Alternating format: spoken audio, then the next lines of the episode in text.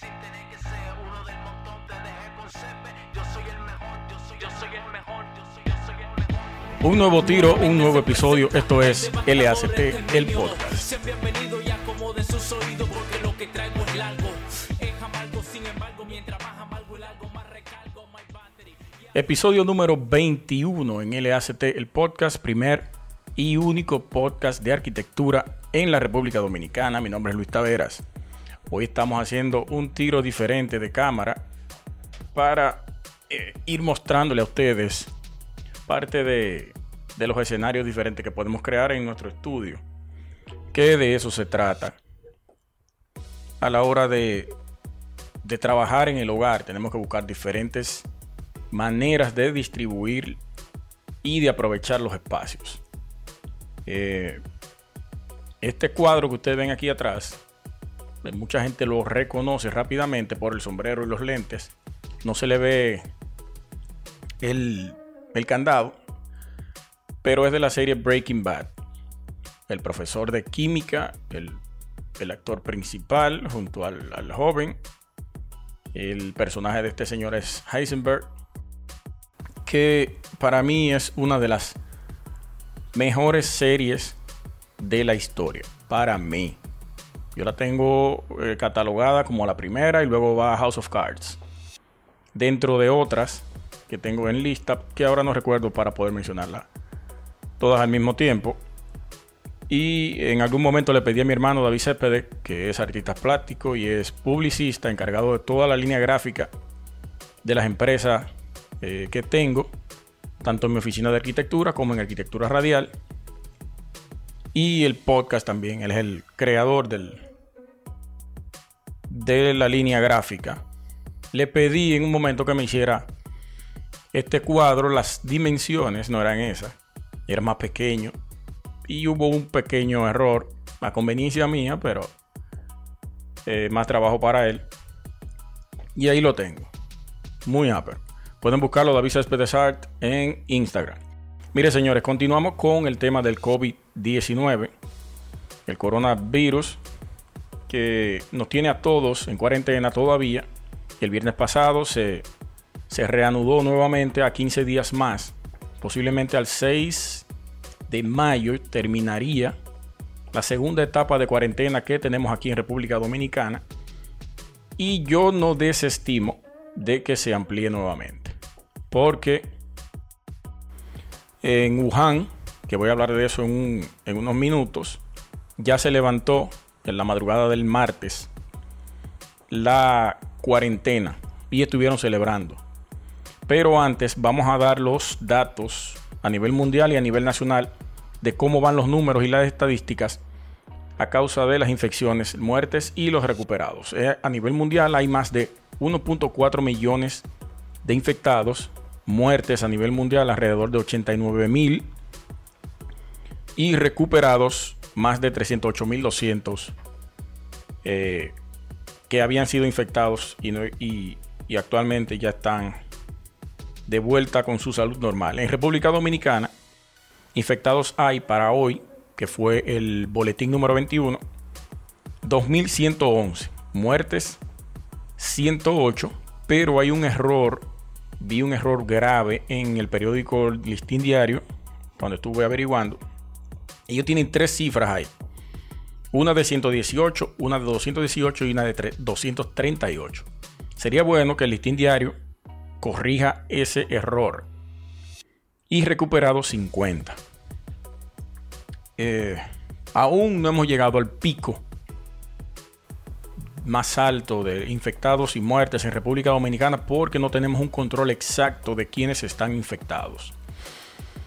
Esto va a ser una labor muy ardua, una labor muy fuerte, pero tenemos todo que poner nuestro granito de arena para poder mitigar la propagación de este virus.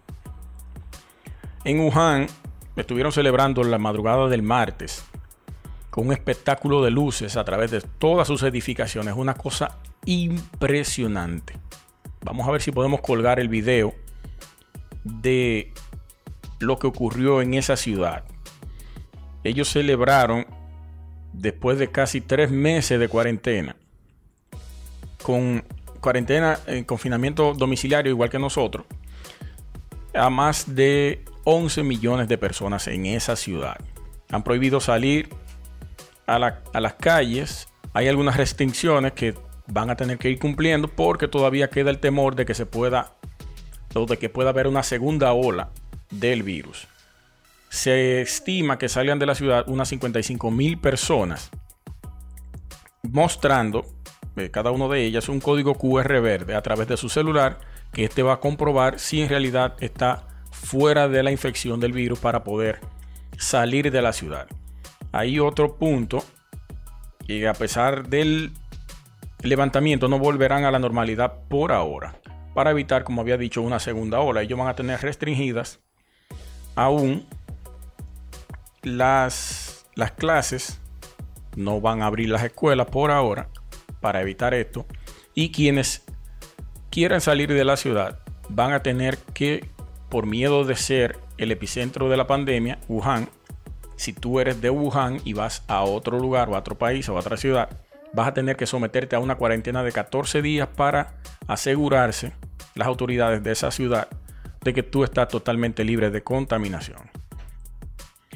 Por otro lado, eh, el podcast pasado yo había mencionado varias empresas de arquitectura, incluyendo uno que no es arquitecto, que es mi primo amado, que estaban colaborando y estaban creando las interfaces de protección facial para el COVID-19. En esta ocasión se ha sumado la oficina del maestro eh, Norman Foster, Foster Partners, que han diseñado un facial, un visor facial prototipo de uso general adecuado para la limpieza y la reutilización. Está dirigido específicamente a la producción en masa rápida. Escuchen esto. Eh, estuvo diseñado por un equipo de diseñadores industriales, modelistas, arquitectos y analistas para sacar el mayor provecho a la creación de este dispositivo. El componente está hecho de tres, eh, eh, o fundamentalmente hecho de tres componentes. El primer componente, que es el visor de PTG, copolímero más famoso usado en el mundo para las impresoras 3D, ópticamente transparente con un grosor de 0.5 milímetros. La segunda pieza, que es una diadema de PP suave y entrelazada. Y el tercer componente, que es una correa de silicona que amarra a las tres, a las dos. Cada brisera puede cortarse en 30 segundos y se puede ensamblar en un minuto. Ellos que, que con una sola máquina pudieron cortar y ensamblar componentes para mil máscaras en un solo día. Ellos han creado un modelo capaz de ser producido en masa a gran escala en corto tiempo, que es lo que se busca para poder eh, eh, para poder abastecer a todo el mundo de esta protección facial que es tan importante para poder nosotros transitar en horarios disponibles en el día para hacer nuestras diligencias en caso que tengamos que salir de la casa. Si no es necesario, quédese en su casa. Y para terminar, por otro lado, mm, vamos a ver si terminamos con esto o si tenemos alguna otra cosa para agregarle. El rapero eh, Drake, Drake, que para mí es uno de los, no para mí, para mucha gente. A unos no le gusta, pero Drake ha demostrado ser el rapero más consistente en Estados Unidos, más productivo, más exitoso y de mayores hits, hits tras hits. Increíble. La casa del rapero, que tiene unos 50 mil pies cuadrados, una cancha de tamaño reglamentario de la NBA, entre otros espacios de lujo, diseñado por el arquitecto e interiorista canadiense de nombre Ferris Rafauli, no lo conozco, tengo que buscar e investigar sobre él. Dice que es una maravilla de... Dice que es una maravilla de la artesanía del, del nuevo mundo, construida con piedra caliza, bronce, maderas exóticas y otros materiales. El rapero dijo que como era en su ciudad natal, que quería que se mantuviera por 100 años esta vivienda y que fuera a escala y eh, con una sensación monumental. Eh, sabemos que cada quien ajusta su vivienda, quiere crear una vivienda imponente, quiere de acuerdo a sus posibilidades monetarias. El, yo hay algunas imágenes de la vivienda, las vamos a ir colocando aquí, pero yo la noto muy exagerada en términos de interior.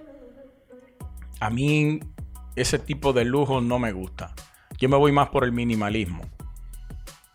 Eh, espacios planos, espacios limpios, libres, acogedores, cómodos, pero no muy cargados. Unas lámparas en los techos colgantes, grandísimas. Unas paredes decoradas con unos diseños eh, raros, pero cada quien con su con sus gustos. Yo lo respeto. Él hizo una inversión enorme de aproximadamente 100 millones de dólares que le costó la vivienda. En el artículo hay una parte muy jocosa que para mí es como que lo están relajando. Dice que una casa llena de, de láminas de sheetrock barata, muebles tapizados con, con grapadoras normales y pegamento, que lo que hacen es una extravagancia exagerada para el interior de la vivienda. Y para cerrar, si se me estaba quedando este tema, es los hospitales provisionales en la República Dominicana. Ayer me enviaron una imagen, o enviaron una imagen a un grupo al cual pertenezco, y yo preguntaba que si eso era un hospital provisional que se estaba construyendo ahí. Una estructura metálica como una carpa de las que ponen en la feria del libro. Se estaba elaborando en un parque, está bien, no importa el lugar. Pero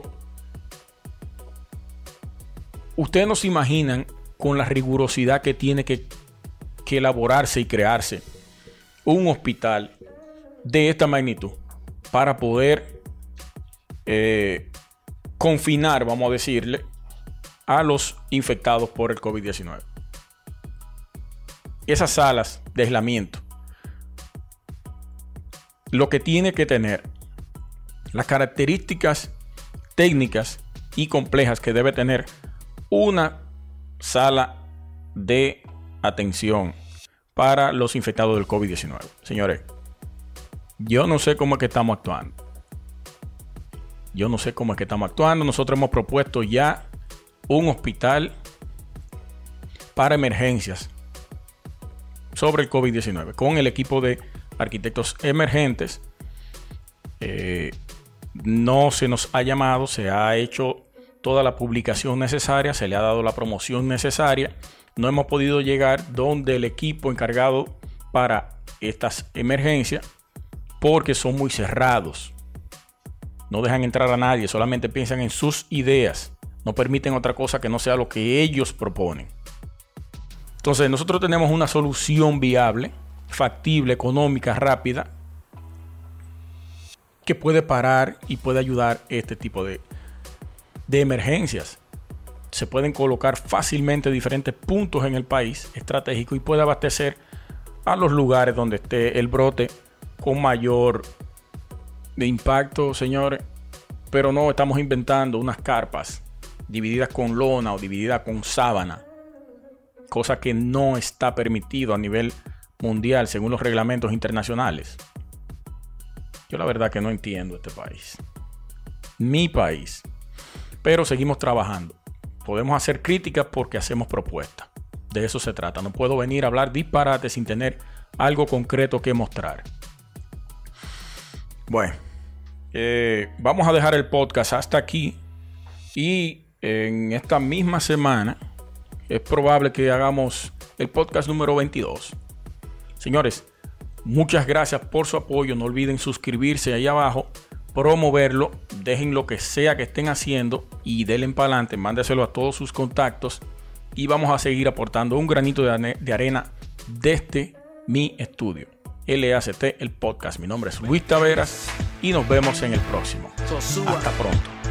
Tony Vente produce. Beto el Canino.